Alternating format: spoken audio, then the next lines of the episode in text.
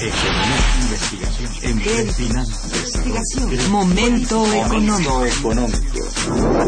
Radio UNAM y el Instituto de Investigaciones Económicas presenta Momento económico. un espacio para charlar sobre temas económicos que le interesan a usted. Acompáñenos.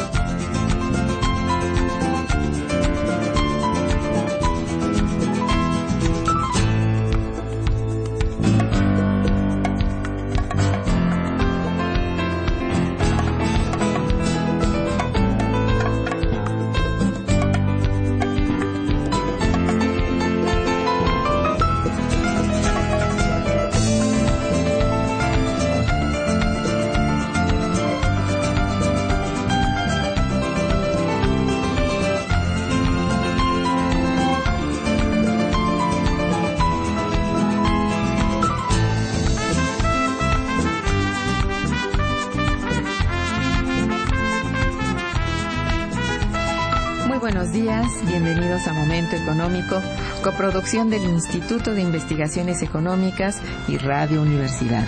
Les saluda Irma Manrique, investigadora del Instituto de Investigaciones Económicas, hoy jueves 7 de agosto de 2014. El tema de hoy, el desarrollo económico de las regiones medias de México. Para ello contamos con la valiosa presencia de nuestro compañero el doctor Adolfo Sánchez Almanza. Bienvenido Adolfo, muy buenos días. Muy buenos días. Nuestros teléfonos en el estudio 55 36 89 89 cuenta con cuatro líneas para su comunicación. También para comunicarse desde el interior de la República tenemos el teléfono LADA sin costo 01800 505 2688. La dirección de correo electrónico para que nos manden sus mensajes es una sola palabra momentoeconómico arroba unam.mx. De nuestro invitado. Adolfo Sánchez Almanza es doctor, maestro y licenciado en Sociología por la Facultad de Ciencias Políticas y Sociales de la UNAM. Actualmente es investigador del Instituto de Investigaciones Económicas en la Unidad de Investigación de Economía Urbana y Regional. También es tutor en el posgrado en Facultad de Economía y en la Facultad de Ciencias Políticas de la propia universidad. Actualmente es el presidente de la Asociación Mexicana de Estudios sobre Desarrollo Regional, AMESIDER. Entre sus publicaciones, que son muchas, podríamos mencionar Panorama Histórico de la Ciudad de México y El Desarrollo Económico de las Regiones Medias de México, del cual es autor y coordinador. Hoy tenemos el agrado de presentar ante ustedes la publicación que ha coordinado justamente nuestro invitado, este libro denominado también El desarrollo económico de las regiones medias de México. Y para empezar con esta emisión, yo le solicito atentamente a nuestro invitado que nos hable del objetivo general de este libro y, bueno, cómo se realiza, eh, por qué, quiénes participan y cómo está conformado en términos generales. Muchas gracias, eh, Irma, y gracias por la invitación para explicar un poco eh, precisamente cuáles son los objetivos de este libro. Este libro es el resultado de un proyecto de investigación financiado parcialmente por el programa de apoyo de proyectos de investigación de innovación tecnológica, que es un programa de la Dirección General de Asuntos del Personal Académico de la UNAM, en donde lo que queríamos estudiar era el potencial de desarrollo de las regiones del país. Eh, México es eh, un, país, es un mosaico regional. claro, Y parte del objetivo inicial era entender primero qué ha pasado en la estructura y trayectoria de las regiones de México en diferentes escalas, aunque aquí nos centramos en lo que llamamos regiones medias, que es un concepto que también acuñó el doctor Ángel Basols, que fue nuestro colega investigador en el instituto, y que se refiere básicamente a una escala intermedia entre el Estado y la, y la comunidad y el municipio. Es como la suma de municipios. Ahora, eh, eso es cuando vemos eh, las regiones de manera político-administrativa, pero hay muchos tipos de regionalización. Entonces aquí lo que hicimos fue hacer un planteamiento a varios investigadores, ahorita daríamos los nombres, que participaron con mucho gusto en la caracterización de algunos estudios específicos de regiones del país en el marco de una medición nacional. Entonces, eh, tratamos de analizar el potencial económico de las regiones con una serie de indicadores económicos y podríamos entrar al detalle en un momento. Y, y, entonces eh, partimos de, de esta idea general tenemos ya una buena base de datos que subimos a la nube, que podríamos dar la referencia. Ah, por favor, sí. Sí, en un momento se las digo. Y con eso pudimos caracterizar las regiones del país entendidas en esta escala. Aquí el planteamiento es que las regionalizaciones tienen diferentes criterios, diferentes objetivos. Son enfoques distintos, sí es cierto. Ajá. Si son eh, mundiales, si son propiamente de por país, etcétera. Así es. Y los criterios de definición pueden ser geoeconómicos homogéneos, pueden ser polarizados o nodales, pueden ser regiones político-administrativas para fines de planeación. Ahora ya hay regiones virtuales. Entonces lo que nosotros eh, hacemos es primero ir al municipio en el sentido que es una delimitación político-administrativa para fines de planeación y, poder eh, estimar una serie de datos económicos, en particular el Producto Interno Bruto de los municipios, desagregado en grandes divisiones, para después hacer su caracterización y calculamos una serie de coeficientes, digamos el coeficiente de localización, el de especialización, el multiplicador, eh, la tipología misma la hacemos eh, considerando la trayectoria que tuvieron las regiones y haciendo un planteamiento en el sentido de rescatar la noción de región estatal de planeación precisamente por el olvido en que ha estado y, lo, lo, analizaríamos con más cuidado en un momento. Ah, me parece bien. ¿Quiénes han participado contigo, eh, por ejemplo, en este libro? Yo sé que anualmente ah, tienen esas reuniones y de ellas siempre deriva una publicación muy interesante. En esta ocasión, ¿quiénes participaron en, en, la obra? Eh, bueno, están colegas, por ejemplo, Rafael Olmos, que es técnico académico en nuestro, instituto, es un geógrafo muy especializado en sistemas de información geográfica y analiza distintas regionalizaciones.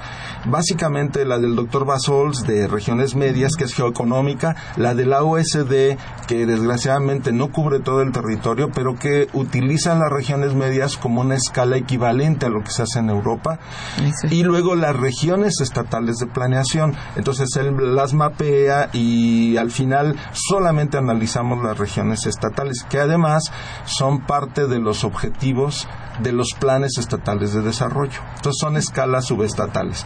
Y está, por ejemplo, nuestros compañeros de, la Universidad de Autónoma de Chiapas, Federico Morales Barragán, Apolinar Oliva, Guillermo Valdivieso, que ellos viven en Chiapas y hacen todo un análisis cuidadoso de cuál es el patrón, la estructura, la trayectoria de, de, la de las regiones de Chiapas. Teodoro Aguilar analiza con más cuidado la región Lerma-Chapala, la Ciénega, que es donde además la UNAM tiene un centro de investigación Cierto. y él analiza esa región. Luego, nuestro colega Carlos Bustamante analiza el istmo de Tehuantepec, que ahí hay toda una propuesta histórica, incluso el proyecto Alfa y Omega, el, el de conectar un corredor eh, que vaya de costa a costa entre Oaxaca, Veracruz, para poder conectar esta, este estrecho en, en México y poder este incluso poder hacer eh, comercio y transportar eh, materias primas o productos de manera contenerizada con un ferrocarril. Ahora ya no se habla de un canal como el canal de Panamá, que sería acuático. Él analiza esa región y luego nuestro colega Felipe Torres analiza el sistema alimentario de México y le hace un análisis regional. Eh, sobre todo el tema de abasto de alimentos, este, pues es muy territorializado y entonces él analiza con cuidado qué es lo que ha estado pasando. Y yo agrego una parte que es más bien las teorías del desarrollo regional que están sub- eh, detrás estos análisis y un poco de estructura y trayectoria medida en esa escala municipal. Eso es. Eh, eh, finalmente, te quiero- respecto a esto, te quisiera preguntar eh, cuáles son los cambios sustantivos en el desarrollo regional que se ha experimentado, vamos, de manera reciente en el país, no digamos por años, que tú digas recientemente ha habido un cambio en el desarrollo regional, porque eso al parecer por otros programas que hemos tenido con ustedes eh, no ha sido suficientemente atendido desde el punto de vista de la planeación. Entonces, eh, ¿qué cambios yo int- intentaría, em, bueno, que hubiera una, nuevamente una planeación? ¿Qué hay sobre esto? Eh, bueno, sí necesitamos ubicar los cambios recientes en el contexto histórico. Yo lo, lo que diría eso muy es. rápidamente es, eh, a principios del siglo XX veníamos de un modelo primario exportador Claro. y hay que decir que los modelos económicos están asociados a su expresión territorial.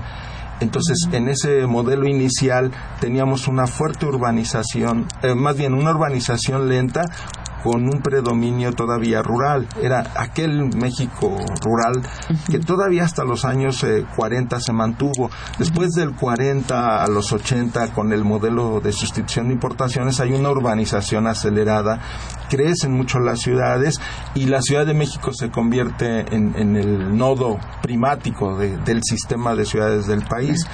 Eh, ya con la apertura comercial lo que observamos es un corrimiento del desarrollo del centro al norte, precisamente por la entrada de México al TLC, en donde teniendo el mercado norteamericano a un lado y a donde mandamos el 80% de nuestras exportaciones, entonces las ciudades del norte empezaron a crecer rápidamente. Estamos pensando en Tijuana, en Ciudad Juárez, en Reynosa, toda, pero sobre todo por, por el, lo que tú dices, ah, los cambios recientes lo que han llevado es a un corredor dinámico que está entre la Ciudad de México, pasa por San Luis, Monterrey, se va hacia San Antonio.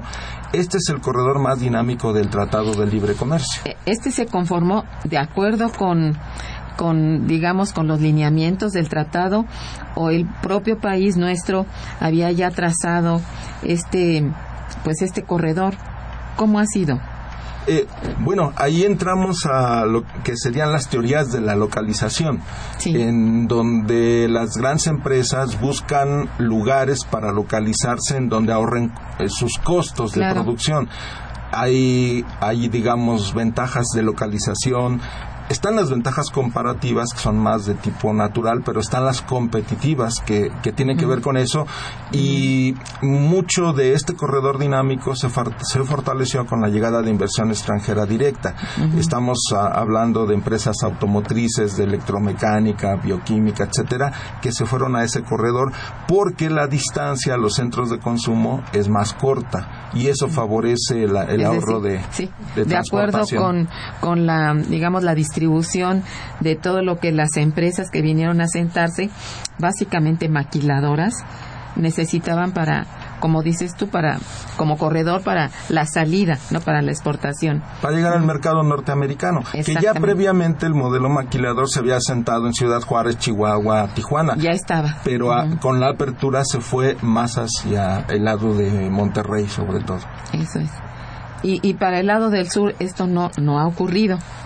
No, desgraciadamente ese ha sido un efecto del modelo de apertura, que nuestro sur-sureste se ha mantenido rezagado.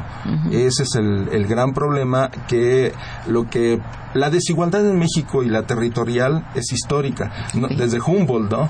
él vino a, a, detectar eso desde hace dos siglos, pero eh, ha habido desigualdad social, desigualdad económica, pero no le hemos puesto atención suficiente a la desigualdad territorial. Y, y, esto lo que, lo que nos lleva es algo así como a tres Méxicos, norte, centro, sur, en donde el sur queda más rezagado. Y siempre ha sido así, con todo y su riqueza natural, ¿no? Sus recursos vastos de agua y eso. Es que es tan curioso lo que pasa con nuestro país, pero...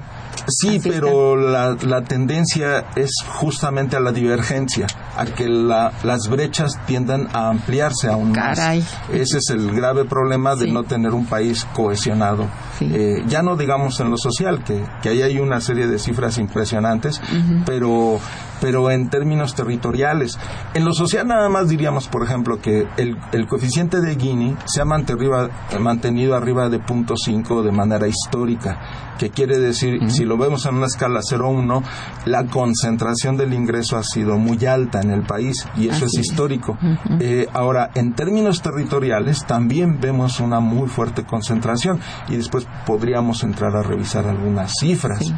Por eso hablaba yo de esta cosa de que no exista la planeación como en otros mm, años, en otras administraciones, digamos, gubernamentales, en donde se ponía cierta atención a que existiera que existieran y que de alguna manera se, se planeara. Yo no lo sé si esto se llevaba a cabo o no, pero la falta de planeación gubernamental ha sido en buena medida este omisa respecto a políticas que lleven a una planeación, ¿no? Aunque sea muy general, podría empezarse por lo muy general, pero parece que esto cada vez va más atrás o, o es una apreciación mía. No, es, es correcto. De hecho, en, en este balance entre el Estado, el mercado y la sociedad civil, eh, ha avanzado el mercado y el Estado ha ido replegándose en sus funciones. Sí, sí. Eh, a pesar de que hay mandatos constitucionales, tenemos un sistema nacional de, de planeación democrática y todo esto, eh, en la práctica no lo, no lo vemos eh, de manera suficiente. Precisamente por eso en este libro vamos a la escala de la región media, porque los gobiernos estatales tienen la obligación de planear el desarrollo de sus regiones dentro de sus propios Claro. estados y ellos mismos definen sus regionalizaciones. Pero la pregunta es, ¿por qué no mejoran las condiciones de vida? ¿Por qué hay tanto desequilibrio? Y parte de lo que planteamos es que debería de haber un sistema de evaluación de las regiones medias, o sea, para, para de alguna manera evaluar la acción de los gobiernos estatales, ya no solo el federal, sino precisamente en el marco de la descentralización y de la planeación regional, los gobiernos estatales deben de asumir su papel. Son los que tendrán el papel principal, claro. Así Bien, es. vamos a hacer una breve pausa musical y regresamos. Quédense con nosotros. Está escuchando Momento Económico.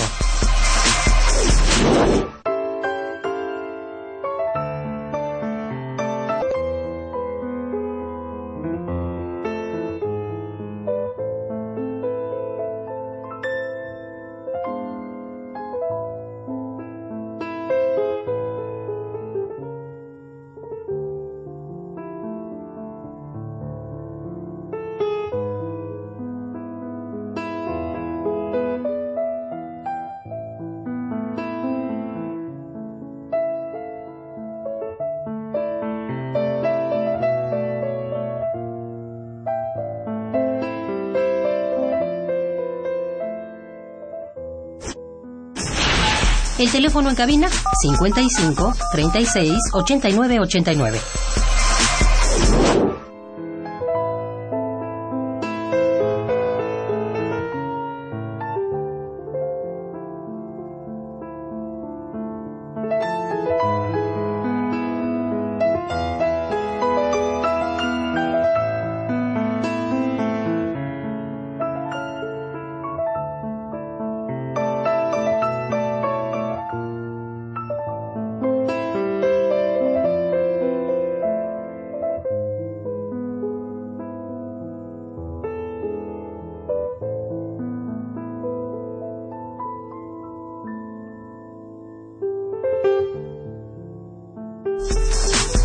Continuamos en Momento Económico.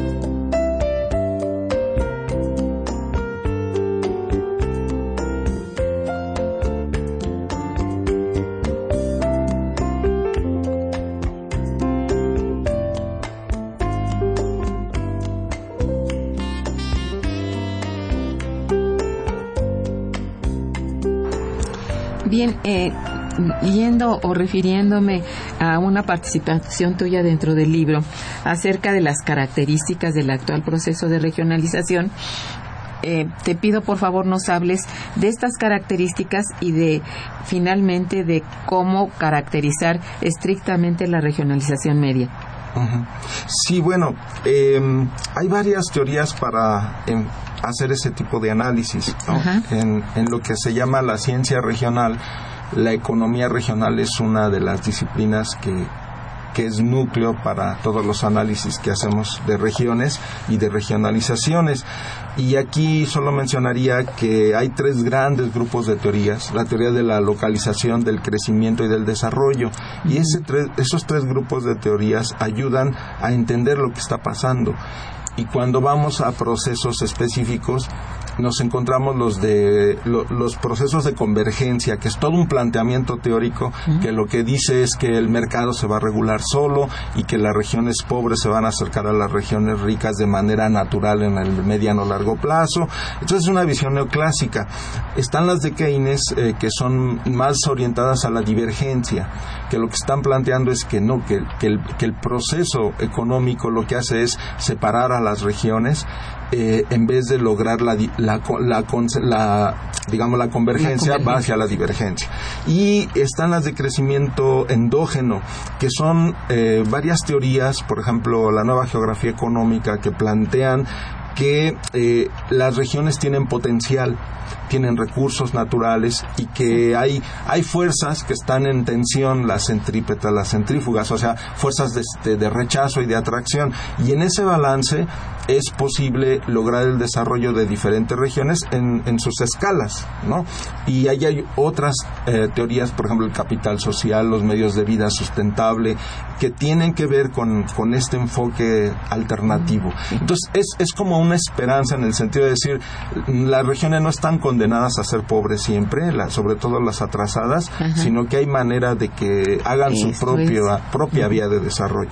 Y en este sentido, el análisis de las regiones eh, medias del país, medida de esa manera, de, de- de manera que son regiones estatales de planeación, lo que nos dice es que en el país hay 214 regiones de este tipo. Es decir, es el total de las regiones que definen los gobiernos estatales. Y estas eh, 214 cubren todos los municipios del país. Hay que decir que el doctor Basols eh, definió estas regiones medias con criterios geoeconómicos y definió 154 regiones medias y la OSD define 204. Entonces tenemos todavía que definir cuáles serían los criterios de planeación para hacer esta, este trabajo que dices de, de- de planeación. Pues y, y está una regionalización más de tipo funcional que tiene que ver con la importancia de las ciudades como nodos de atracción o no y de definición de áreas de influencia, que curiosamente ahora ya en el Programa Nacional de Desarrollo Urbano, que, que ya publicó la SEDATU, sí se habla más de sistemas urbanos rurales que también nosotros ahí contribuimos con algo, algunas ideas en el sentido de ver el campo y la ciudad articuladas, no separadas sino integradas, sobre todo ahora que hay una gran cantidad de flujos de, de personas, de bienes y servicios entre Claro. campo y ciudad. Entonces es una figura diferente. Y, pero de- déjame decirte que lo, lo que sucede en las regiones medias eh, del país es que hay, por un lado, una fuerte concentración eh, económica. Y ahí tenemos regiones llamadas medias, eh, definidas por los estados, eh, muy fuertes. Y obviamente esto está asociado al peso de las entidades federativas en la aportación al PIB. Por ejemplo, el Distrito Federal pues es eh, más, digamos, lo que llamaríamos la zona metropolitana del Valle de México, contribuye con la tercera parte del PIB nacional Es la más fuerte, sí. es la más fuerte y consecuentemente sus regiones, sobre todo lo que se llama la región norte del Distrito Federal, pues es la más importante en cuanto a aportación. Claro, aquí hay que considerar el, el peso de la producción petrolera. Si consideramos en las cuentas nacionales el petróleo, pues entran Campeche, entran Tabasco, que son Sí. algunas eh, re- eh, entidades y regiones en donde la producción petrolera, sobre todo en el mar, se le asigna a, a esos estados esos que son estados. ribereños. Entonces ahí se disparan. Pero ya sabemos que la, aunque la producción petrolera está ahí, lo, la- lo que se llamaría la fijación del valor agregado no se queda en esos estados, Sí, ¿no? ¿no? Entonces, eh, un dato así que, que destaca mucho es que en 44 municipios y delegaciones del país, delegaciones del DF, se genera la mitad del Producto Interno Bruto. Esto, Es eh, enorme. eso. 44 de 2.550 municipios, que, que es una altísima concentración. Claro, eh, hay municipios más grandes, más chicos, pero solo medido de esa manera. Y en esos 44 municipios vive la tercera parte de la población. Es esto también, ¿no? Es- la es- concentración es demográfica, de capital, eh, vamos, de poderes, todo esto, ¿no? To- todo Cuenta. está asociado. Claro, hay razones históricas, por Sí, ejemplo, ¿no? sí. Desde la fundación de Tenochtitlán, pero, pero, pero eso lo que di- indica es que es un fuerte proceso de concentración y no solo por municipios, sino también por regiones. Entonces, hay regiones que, digamos, eh, su índice de especialización nos permite afirmar que unas son más mineras, otras más agrícolas sí. o industriales o de servicios. Lo que es claro es que ahorita el Producto Interno Bruto eh, ha tendido a ser más alto en sector servicios. Sí, por supuesto. ¿no? La manufactura se- ha crecido muy poquito y la, el gran perdedor es la agricultura. ¿No? De haber participado con un 20% del PIB por ahí de los años 60, ahora andamos en 3-4%. ¿no? Y- Es un descenso verdaderamente espectacular, ¿eh? es terrible y bueno, y tiene que ver con la crisis del sector agropecuario Sí, y el claro. abandono del campo, ¿no? Pues sí. Y, y ahí están entonces los contrastes de nuestras regiones y en donde no hay buena actividad económica, dinámica, bueno, ahí hay pobreza, hay rezagos, se promueve la emigración de la población y entonces tienen que entrar los programas eh, sociales. Ese es el gran contraste de nuestros de nuestras regiones Sí, en el país. Sí, yo sigo insistiendo en que esto, habiendo ese conocimiento, teniendo esa división, eh, la propia planeación no atiende a ello. O sea, no se ha hecho, desde mi punto de vista, un grupo de políticas públicas que estén precisamente encaminadas a balancear, equilibrar esta, bueno, ese sobrepeso que tienen algunas regiones, aún medias, ¿verdad? Pues por lo mismo, porque si hablas de la región media que conforma el, el, el ámbito del metropolitano de la Ciudad de México, todo, no, pues eh, nadie se compara. Pero fuera de eso, por, como dices tú, por razones históricas, etcétera, esto es así y no es tan fácil desconcentrar, pero sí se puede hacer con el, según con el resto de las regiones, con una buena planeación y atendiendo a planeación no solamente lo que pienses que falta, sino apoyar con recursos. Sí, por supuesto, Es eh, pero eso, eh, eso implica un compromiso real del Estado. Sí, no, sí. no solamente el Estado va a cambiar esta tendencia, tiene que entrar el sector privado y la sociedad. Pues sí. Pero es, es, es decir, estamos hablando como de pactos regionales en función de una estrategia de desarrollo integrada, Sí, sí. que, pero en estas escalas, ya no solo a nivel nacional. Exacto. Y hay a eso me recursos. refería yo. Y a mí me parece muy interesante haber llegado al punto de, de estudiar de esta manera, digamos, este, toda la problemática.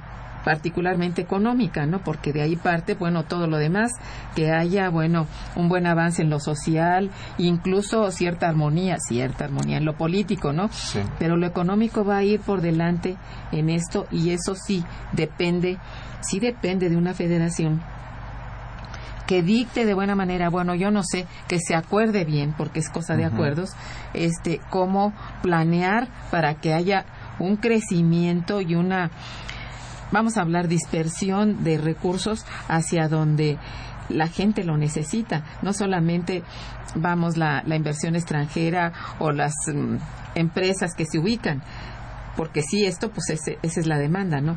Pero también eh, las comunidades que, que comprende cada una de estas regiones medias, ¿no? Y que tiene comunidades, siento yo, en buena medida, este, indígenas y, y rurales en general, ¿no? Entonces esto es bien importante, ¿no? Sí, así Sí. es. Perdón, no sé qué, si No, querías so- solo, agregar. solo agregar que eh, las regiones ahora están sujetas a una serie de impactos externos internacionales Por supuesto. y es lo que llamamos la relación entre lo global y lo local y que hay muchos modelos de desarrollo locales, regionales, modelos de desarrollo endógeno que apuestan al potencial, por ejemplo, al potencial cultural, al potencial turístico, a los recursos que tiene eh, la comunidad, que es lo que se llamaría capital social, más allá del capital humano que es individual, Sí, sí. eh, la importancia de la cohesión social en esas escalas. Y en México hay varios ejemplos de regiones que, que son fuertes precisamente por asuntos de identidad cultural. Y eso habría que aprovecharlo. Siento Eso- yo que esto es lo, lo que sería la, el amalgama, ¿no? Es- sería importantísimo, ¿no? Eh, para compensar los efectos externos, sobre Claro. todo, porque muchas veces llega el capital externo a extraer riquezas y deja poco en la región. Son O deja- o, se lleva todo y ¿no? un desastre. Sí, deja desastre, bueno, las reformas energéticas, la, la recién aprobada apenas ayer. Parte del problema va a ser eso. Eh, un escenario previsible es que este, mo- este concepto que llaman de uso temporal del territorio para fines de producción de prioritaria ¿no? de energéticos va a generar algunos conflictos regionales. Definitivamente, ¿no? sí. Donde está el petróleo, el gas, la- la- los recursos mineros, las comunidades pueden ser desplazadas para este fin. Ahora, no, es, no está mal que se exploten los recursos, el problema es que las ganancias de esos recursos no se quedan en las es lo que comunidades. reditúa, ¿no? Si es nuestra nuestro territorio, que así lo siente, digamos, el, la población de ese sitio, pues es su territorio, pero no, no llega a tener ninguna renta de eso. Pues Es- este, es- regresamos es- a aquella vieja idea de David Barkin de quiénes son los beneficiarios del desarrollo regional, ¿verdad? Exactamente. Se explotan los recursos, pero ¿quién se queda con las ganancias? Bueno, eso desde hace rato se sabe y hoy como nunca debiera estar presente, ¿no? Sí. Pues así debería de ser. Ok, Eh, mira, llegó una llamada de uno de nuestros radioescuchas que te felicita y felicita al programa. Gracias, dice, con- es don Agustín Mondragón que dice, con las leyes entreguistas elaboradas por el Poder Legislativo al mando de las transnacionales, van a terminar con el desarrollo regional de los campesinos, pequeños comerciantes, industriales y con el indígena para tener un desarrollo monopólico de las transnacionales donde globalicen las utilidades y distribuyan las pérdidas entre los mexicanos como pasó con el fraude de Cedillo de 600 mil millones de pesos para proteger a la banca y ahora PRI, PAN y PRD, el Verde Ecologista y la Alianza cargan sobre nosotros un billón trescientos mil millones de pesos. Con esto no habrá desarrollo regional ni del campo ni de los indígenas, pues no han, han sido despojados de los bienes de producción. Es un Eh, punto de vista de... Pues coincidimos con su preocupación, por supuesto. sí, creo que sí, Sí, ¿no? sí, sí. Es una persona muy aguda cuando hace estas reflexiones. Gracias, don Agustín. Y estamos, pues, de acuerdo con esto y de allí, pues, la reflexión que también hace nuestro invitado. Está escuchando Momento Económico por Radio UNAM.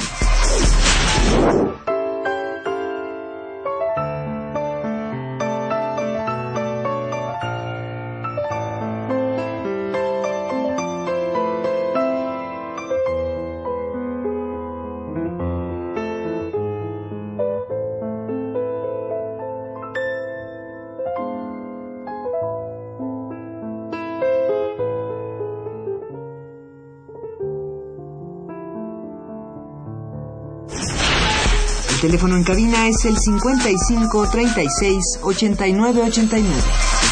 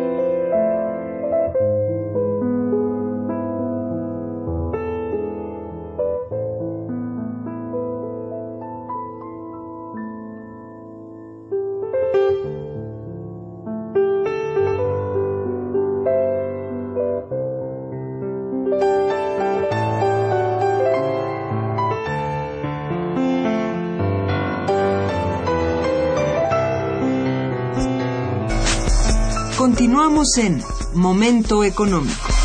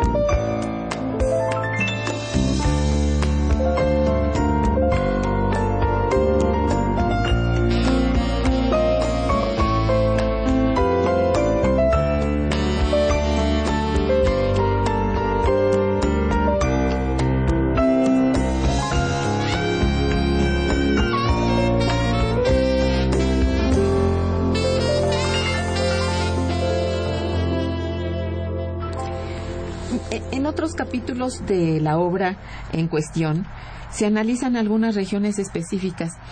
Me gustaría ah, que hablaras sobre eh, la de la región de Chiapas. A partir de dónde surge, digamos, la, el establecimiento de la región media o de las regiones medias a partir de Chiapas. Bueno, en el, en el estado de Chiapas, los colegas de la Universidad eh, Autónoma de Chiapas, precisamente, entre ellos Federico Morales, que fue el, el líder del grupo, eh, analizan todo el estado y definen cuatro regiones medias.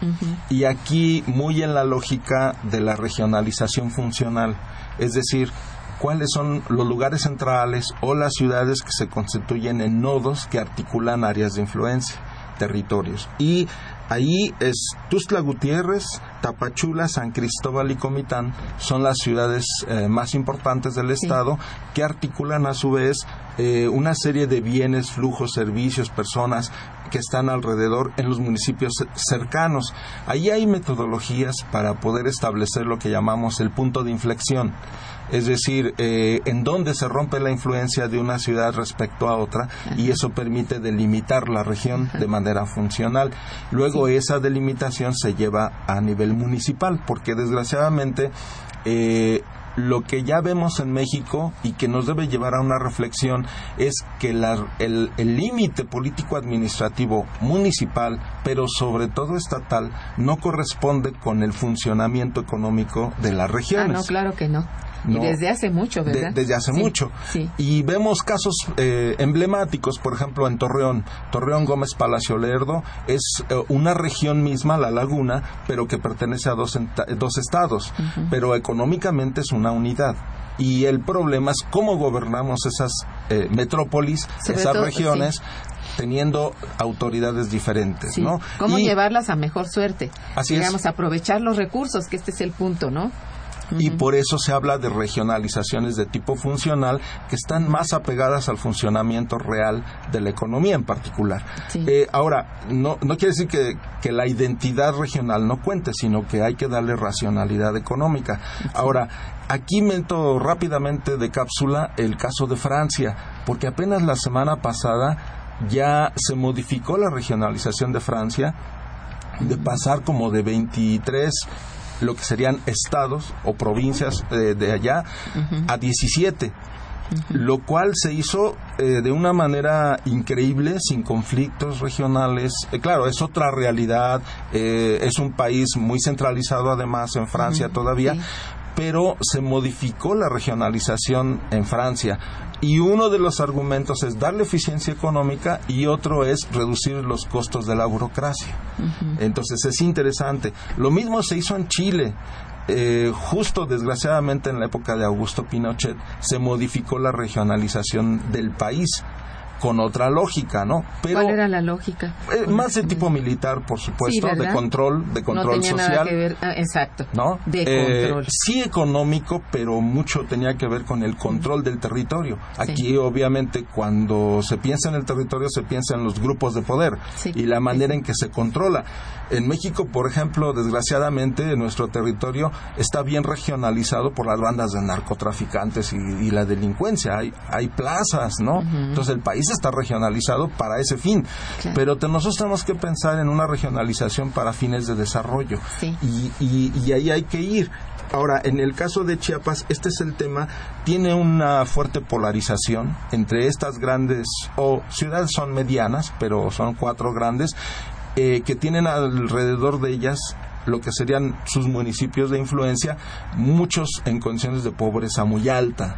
Chiapas es el estado más pobre del país, medida por los indicadores que utilizamos.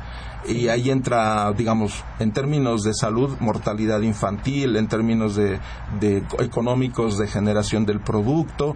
Y no quiere decir que no haya recursos naturales. Es esto. Eso, eso es lo, lo peor de todo, ¿no?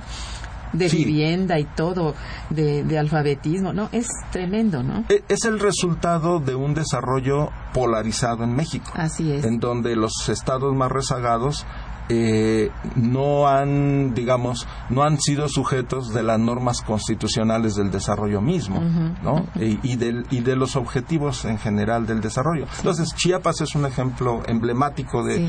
de un estado con regiones de mucha pobreza. Por eso me interesaba preguntarte sobre ello. Muchas gracias.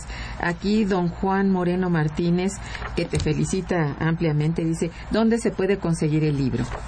Bueno, está a la venta en el Instituto de Investigaciones Económicas de la UNAM, eh, en nuestra librería.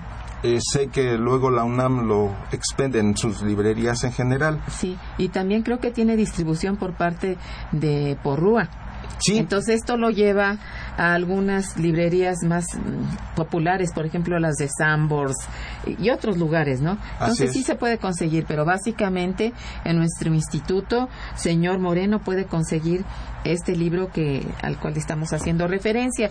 Y bueno, quiero decirles a nuestros radioescuchas que el autor, el coordinador y autor de este libro, que es nuestro invitado de hoy, está obsequiando tres ejemplares para aquellos que están llamando y pues muchas gracias por hacerlo.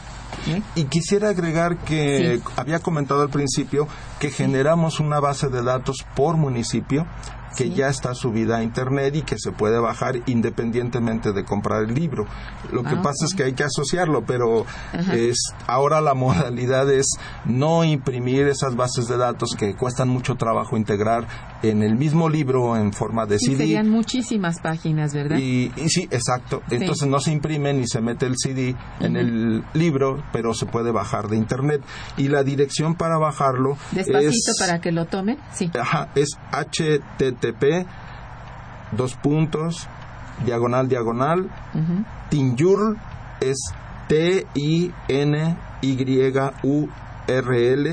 punto com, diagonal, B9, MUDE, que es M-U-D-E 4.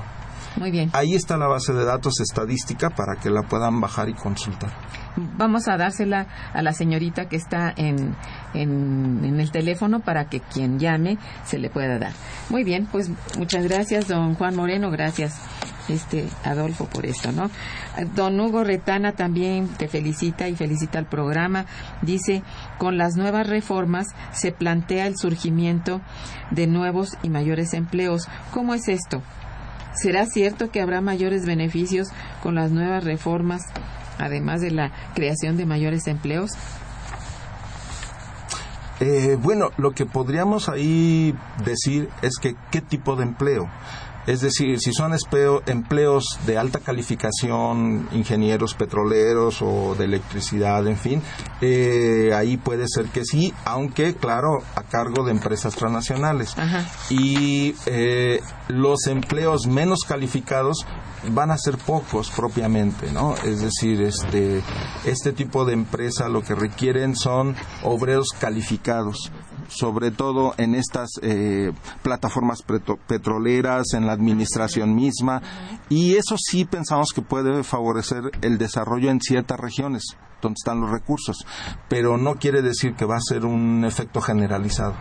No es una derrama general. No, no, el multiplicador, digamos, eh, keynesiano regional, pues va a ser limitado.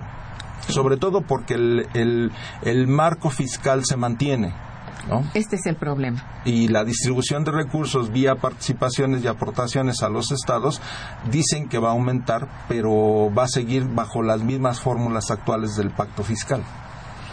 Sí, sí estamos con un, graves problemas porque hay una falta de integralidad en, términos de cómo lograr realmente los digamos, lo que se planeó en el Plan Nacional de Desarrollo de más empleo y de más crecimiento.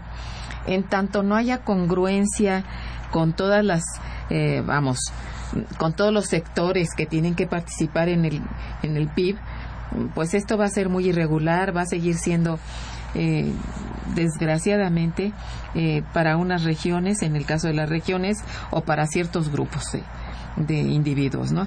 Y bueno, no necesariamente con empleos de alto sueldo ni mi salario alto y con muchos otros problemas que ha traído consigo la propia reforma laboral, ¿no?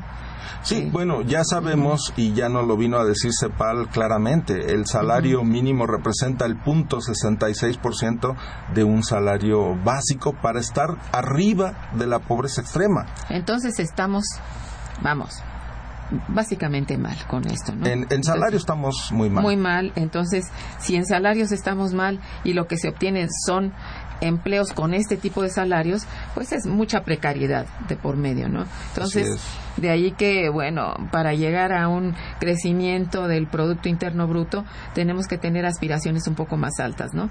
Incluso, realmente, la administración del presupuesto eh, del país tiene que ser otro. Digo, el gasto no está debidamente distribuido. Ese es mi punto de vista, ¿no? Y realmente, pues, va a reflejarse en toda la población mexicana. Y, ya sabemos que está pendiente una verdadera reforma fiscal que sea progresiva, ¿no? Exacto. E, ese es el gran problema. Sí, sí, porque esos cambios que se han dado, la llamada reforma fiscal actual, no tienen nada de reforma. Son algunas, algunos cambios en tarifas que más bien vinieron a perjudicar que a... La actividad económica. Sí. Así es. Que, que a levantarla, ¿no? Bueno, en fin, son cosas que tenemos pendientes. Vamos a un breve corte musical, bonito, y regresamos.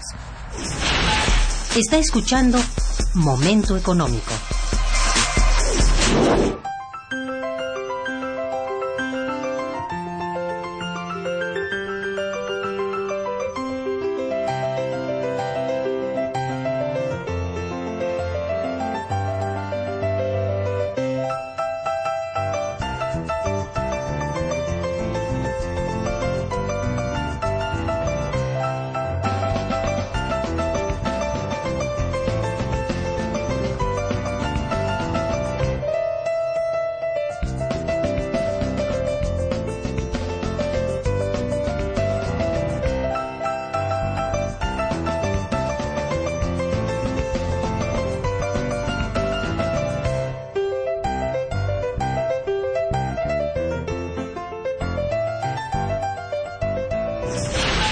El teléfono en cabina 55 36 89 89.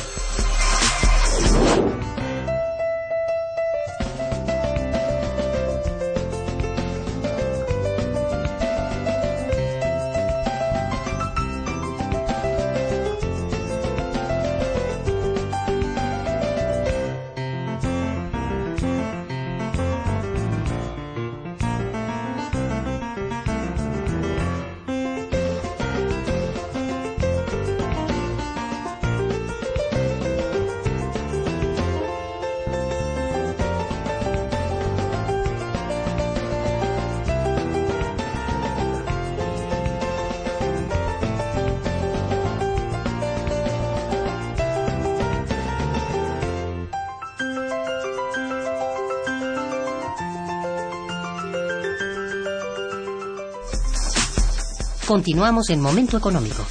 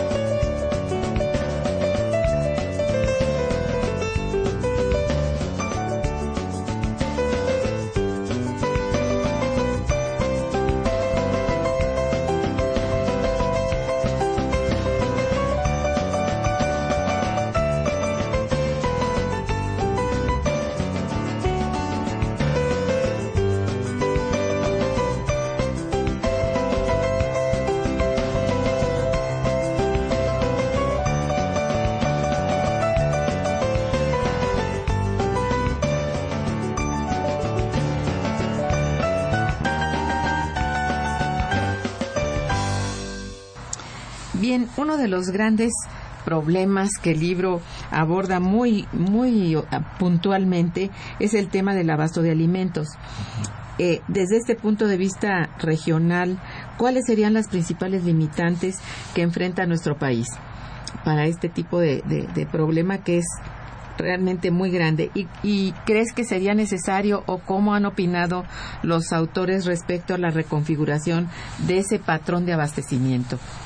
Adolfo. Sí, bueno, esta línea de investigación la ha desarrollado muy bien nuestro colega Felipe Torres. Él es Ciertamente. especialista en abasto alimentario, eh, entre los que tenemos en la UNAM, es de los mejores. Y en el capítulo que él incorpora en el libro, analiza justamente el patrón de abastecimiento y distribución. Y lo que plantea es que estamos en una transición entre el modelo tradicional hacia uno moderno. En el tradicional, pues lo que teníamos eran eh, mercados mayores, sobre todo la central de abastos, que también tenía sus modelos de oligopolio o de monopolio en ciertos tiene. productos, bueno, todavía, y a través de la central se iban a la distribución a pequeños comercios, a mercados populares, Sí. en donde mucha gente vive de eso, ¿no? Las tienditas de la esquina, en, en el norte dicen chumilcos, ¿no? Sí. Que son este, las, las tienditas pequeñas en donde se hacía la distribución Ajá. de alimentos y de bienes. Y ahora estamos viendo el predominio, la hegemonía creciente de las grandes cadenas comerciales, eh, los grandes este, centros que llegan, se instalan en una región, compiten en precios y en infraestructura y en, en calidad de Con productos mucha ventaja, con sí. mucha ventaja porque tienen un soporte transnacional eh, y entonces van quebrando a los pequeños comercios de, de las colonias. Eso genera un efecto social fuerte y claro, tiene que ver con la las predilecciones de los consumidores, ¿no? En el sentido de qué tipo de bien es el que quieren. Pero este sistema está modernizándose de esta manera en todo el mundo. El problema es que en México hay regiones, hay microregiones, localidades en donde mucha gente que vive de eso está siendo desplazada. Entonces, aquí hay un problema serio, eh, tanto sectorial como territorial. Y entonces eh, esto también es resultado del modelo de apertura, porque viene de más o menos de los 80, en donde ya el gobierno ya no se comprometió, por ejemplo, con los mercados públicos. ya no se han construido mercados públicos, no se les ha modernizado.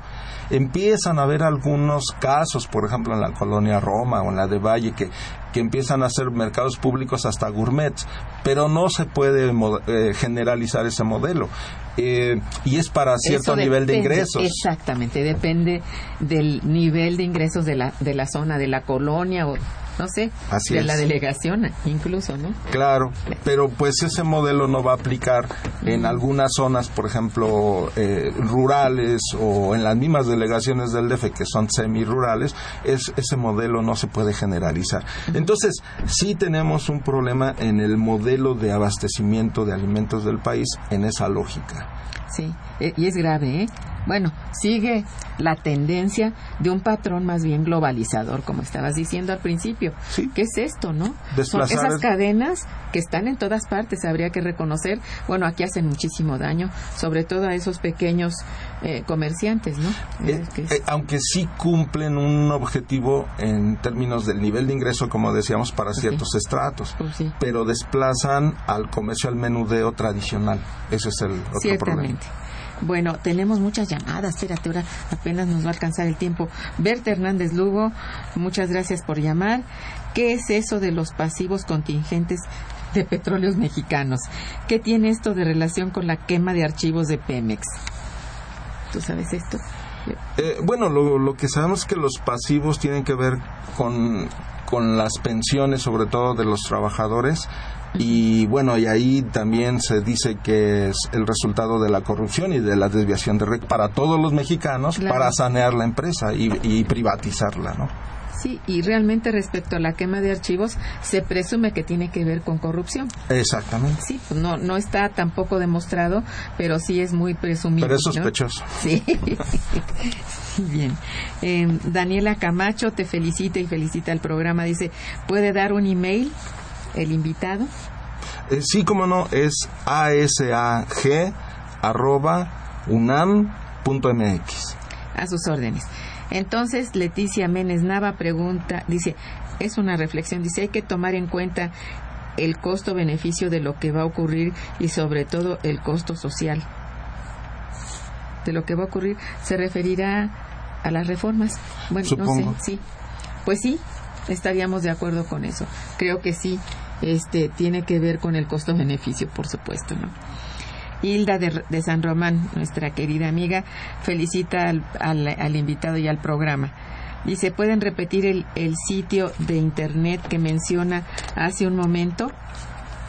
Eh, sí, como no, es http dos puntos diagonal diagonal tinyur es t i n y u r l com diagonal b9 mude que es m u d e 4 servida doña Hilda pero además dice hace también una una pregunta, una reflexión y una pregunta. Dice, últimamente se ha hecho una propaganda de que hay incremento de exportación de aguacate y de la producción de material industrial aeroespacial. ¿Esto qué riqueza deja para las regiones productoras en México? Bueno, allí hay que decir que, que, que sí es importante que varias regiones del país han transitado hacia tecnologías más superiores. Es el caso de la aeronáutica que se ha localizado sobre todo en el Bajío, en ciudades, este, en todo este corredor que va de Querétaro hasta Guadalajara y Aguascalientes, han llegado muchas inversiones que tienen que ver con esta rama de la producción y que es importante porque eso genera efectos de innovación tecnológica en las eh, regiones, se difunden y permite que mucho de este capital humano que ya tenemos de ingenieros, de jóvenes que han estudiado ingeniería, se puedan incorporar a estas empresas y generan efectos multiplicadores importantes. Ahí el tema es cómo nos apropiamos de la tecnología. No podemos ser solo maquiladores, tenemos que ir a este modelo en donde haya innovaciones tecnológicas propias. En México tenemos varias, varios, varias regiones que además del Bajío está propiamente Guadalajara, está Tijuana, está Ciudad Ciudad Juárez, Chihuahua, la Ciudad de México. No en todos los lugares se puede, pero, pero ni, ni estamos hablando del Silicon Valley tipo norteamericano en California, pero sí hay esfuerzos por modernizar y eh, generar innovaciones tecnológicas que, que, permitan encadenar mejor a las empresas. Eso sí es, es muy importante. Respecto al aguacate, pues ya sabemos que es básicamente en Michoacán y los grandes problemas que han tenido los productores tanto por, por los costos de la, ante la delincuencia organizada y los problemas que nos pone Estados Unidos cuando hay que exportar, ¿no? Pero es una región muy especializada en, en un producto que no solo es aguacate, también por ahí está el melón, otros productos que son de exportación.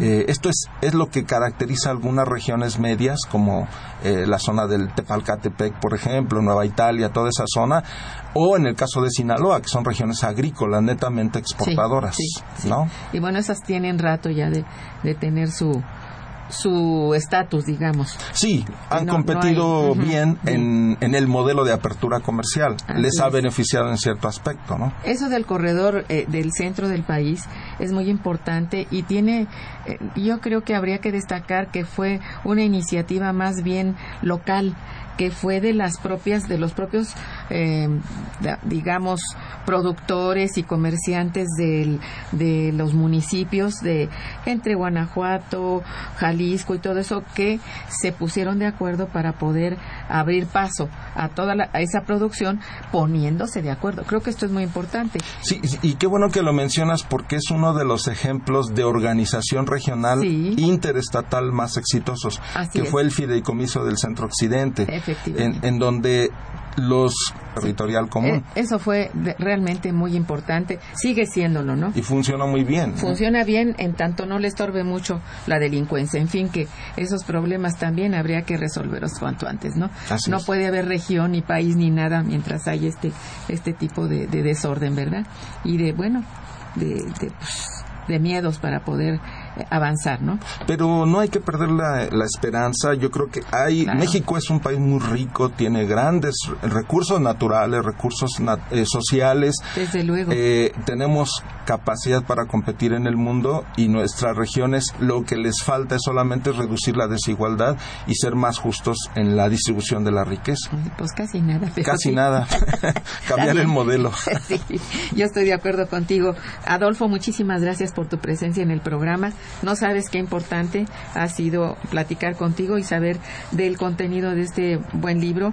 Y bueno, ya dijimos en dónde se puede conseguir, a quién está dirigido. Es. En fin, gracias a, a, los controles técnicos de Socorro Montes, a la producción y realización de Santiago y de la colaboración de Araceli eh, Martínez.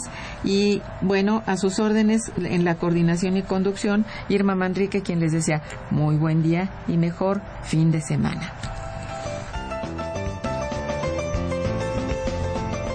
Economía, investigación, empleo, finanzas, investigación, momento económico. económico. Radio UNAM y el Instituto de Investigaciones Económicas presentó Momento económico. Momento económico.